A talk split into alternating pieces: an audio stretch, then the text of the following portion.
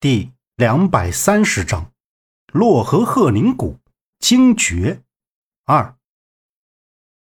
靠外的第一间板房门口站着一个腰圆肚大的平头男人，手里面提着暖壶。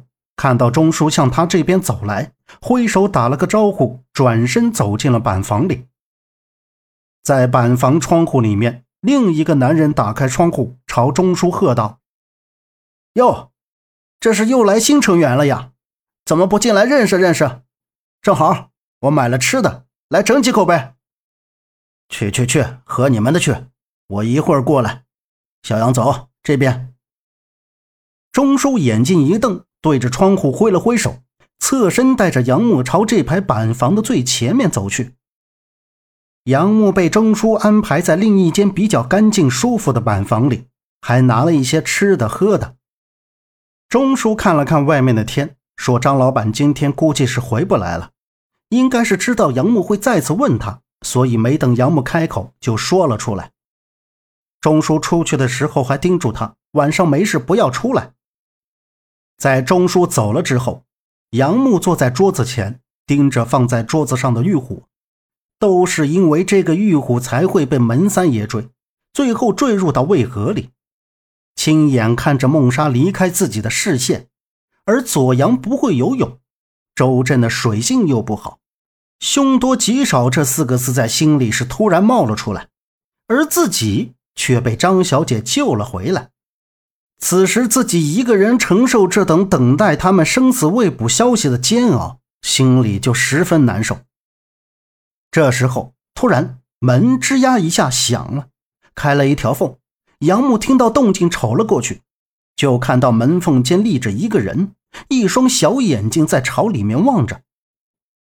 门口的人似乎是看到了杨木没有睡，在瞅自己，就推开门走了进来。哟，正吃着呢，啊，没事没事，我就是来看看，拿了点吃的给你。来来，小兄弟，别吃老钟那破玩意儿了，干巴巴的，吃我老钱拿的这个。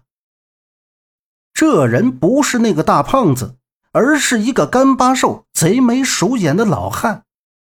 杨木瞟了瞟他，没有说话，看着他把手里提的一袋花生米、小菜，还有几块鸡肉放到桌子上，然后他的小眼左右扫了扫，目光落到杨木身前桌子上的玉虎之上。哟，小兄弟，你这东西看着不一般呢，能不能给我瞅瞅啊？说着，就要伸手去拿玉虎。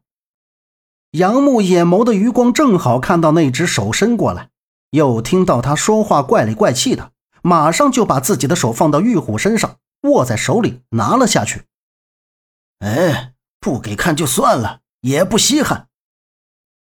自称老钱的老汉瞥了杨木一眼，语气生硬的说道：“老钱，老钱，干什么去了？快，老周叫你呢。”门外传来叫喊声，老钱朝门外瞄了一眼，收起桌上他提来的那堆吃的，抓起来瞪了瞪杨木，就快步走了出去。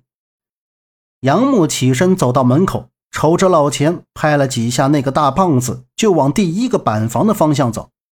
大胖子和钟叔两个人看着都比较忠厚朴实，而这个老钱一看就不像是个好人。然后将门关紧，插好。这一晚，杨木基本没怎么睡。他躺在床上翻来覆去睡不着，耳边总是听到有人窃窃私语。后半夜还有一阵像是磨刀的刷刷声。第二天一早就听到汽车的刹车声和张瑞雪清脆的说话声，知道是张瑞雪回来了。杨木爬起来就向外冲。由于昨晚上没睡好，杨木整个人是昏昏沉沉的。出门的时候险些摔倒，而张瑞雪正好走到门口扶住了他。你身体没事吧？要不要去趟医院？来，先坐这儿。张瑞雪把杨木扶到凳子上。啊，我没事，就是昨天晚上没有睡好。我朋友他们怎么样？有消息了吗？杨木拖着额头问道。张瑞雪神色凝重的看着杨木，回应道。是这样，查到两个消息，一个呢是那天大雨，渭河大桥确实是坠下一辆车，这辆车的车牌是白州的，在车里驾驶位上发现一具男尸，从男尸的身上找到一张身份证，而这张身份证是一个叫杨木的北京人。什么？杨木脸一怔，坐了起来，不可思议地望着张瑞雪。车上就周震、孟莎、左阳和自己，车上怎么可能还有其他人？杨木是怎么想也想不通，怎么会冒出了男尸，而且还和自己同名同姓？不对，是白昼的身份证。赶紧跑到床上，把枕头边的钱包打开，找自己的身份证。可笑的是。钱包里除了有几张百元大钞和零碎的几块钱，就剩下夏洛伊给他的那条红绳手链。听说那具男尸的脸被毁得不成样子，所以警察就以身份证上的人去联系家属过来认人。我知道那具尸体不是你，但是你说你朋友都跳进了大河里了，车上怎么还有其他人？张瑞雪侧着身子看向发愣的杨木，疑问道。不知道，我不知道是怎么回事。杨木不明所以的说道。张瑞雪向前走了两步，又说道：“这个就太奇怪了，他身上怎么会有你的身份证？哦，对了，就是你那几个朋友把尸体领走的。另一个消息就是，你的那几个朋友都没事，昨天下午已经飞回白州了。飞回白州？”他们不知道那具尸体不是我吗？这群人怎么可以这样就走了？杨木听完更加震惊了，就连最了解他的周震，难道都看不出尸体有问题？顿时，杨木心里就气愤不已。随后，杨木渐渐平复下来，心中冒出了一个疑问：他们带着尸体怎么回去的？肯定是火化了，抱着骨灰坐的飞机。只能这样才能坐回去。现在就打听到这些消息，你还好吧？张瑞雪眼睛上撩，想想说道：“看到杨木垂低着头，委婉的问道。”杨木双手抹了抹脸颊，现在五味杂陈，不知道如何是好。听到张瑞雪询问他，他晃了晃脑袋：“现在你打算怎么办？”不过，你要是没有地方去，可以先继续住在这里。这里的房间挺多的，平时也没什么事儿。你想住到什么时候都可以。张瑞雪俯身瞅着杨木说道。杨木抬起头，顶着黑眼圈和眼袋望着张瑞雪，冷静的问道：“我不能住在这里，我还有好多事没做。回白州的话，不用身份证，有什么办法可以尽快回去？”你要回白州？你是有很重要的事吗？没准儿我能帮到你。”张瑞雪眨眨眼说道。杨木注视着张瑞雪说道：“是的，那些事对我来说很重要，甚至比我自己的生命还重要。”嗯，那这样吧，你在这里再住两天，我把这边的事情处理完，和你一起回白州。张瑞雪只是思考了一分钟，就说出了口。本集播讲完毕，感谢您的收听。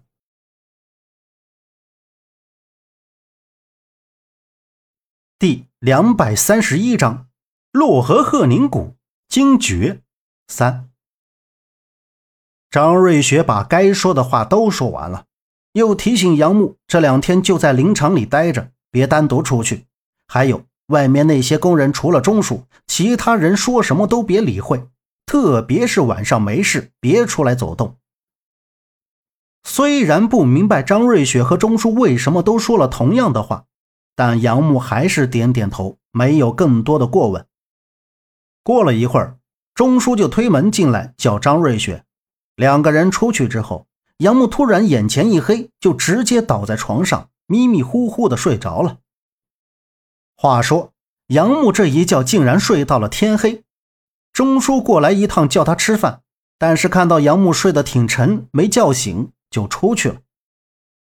一直到半夜，杨木被一阵噼里啪啦的声音吵醒，他猛然从床上坐了起来，听着板房外面嘶嘶嘶钢铁摩擦碰撞的声音。杨木向窗户那瞅了瞅，但是窗户被一层厚厚的塑料布封着，模模糊糊看不清。本来杨木不打算出去看，但是声音有点吵，不过勉强还能接受。但是他现在的肚子可是不争气的咕咕直叫，一天没吃饭的他终于是感到饿了。杨木记得桌子上还有他昨天晚上没吃完的半张饼子。借着窗户那一点点的暗光，杨木走到桌子前，伸手去拿那半张饼，但是手抓上去却感觉手感不对劲儿，毛茸茸的还在动。先是给杨木吓了一跳，然后杨木定眼看去，一双绿豆大小的眼睛正盯着自己，嘴里还吭哧吭哧的吃着什么东西，还想跑。就在这小家伙扭头要溜的时候，被杨木死死地抓在手里。竟然偷吃我的饭，是不是活腻了？一点都不给我留，想饿死我啊！哎！杨木将这只老鼠对着自己的脸，瞪大眼睛冲着他轻声喝道。然后他摸了摸自己咕噜咕噜叫的肚子，拉开门走了出去。板房外面左右两端亮着两盏大灯。空荡荡的，没有人，这让杨木很奇怪。那声音是从哪儿来的？而现在却听不到一点摩擦的碰撞声。杨木向第一间板房望了望，黑着灯，钟叔应该是已经睡了。他知道最后一间是他们做饭的厨房，转身向最后一间板房走去。还好厨房里剩了一点饭，杨木端起那碗面条，坐在厨房门口吃了起来。一边吃着，一边瞪着踩在脚底下的那只臭老鼠。老钱，这回能分多少钱？一个声音在厨房的右侧后方响起。这回不好说，这批料子质量不怎么样。一会儿买家来了，多往上提提价吧。还有多少没弄？赶快弄完吧。老钱是停一会儿说一会儿的回应道。哎老钱，你说咱们是不是该换个地方偷了？这总在一个地方，我心里总犯嘀咕。哪天他们发现了，咱们岂不是吃不了兜着走？另一个声音响起。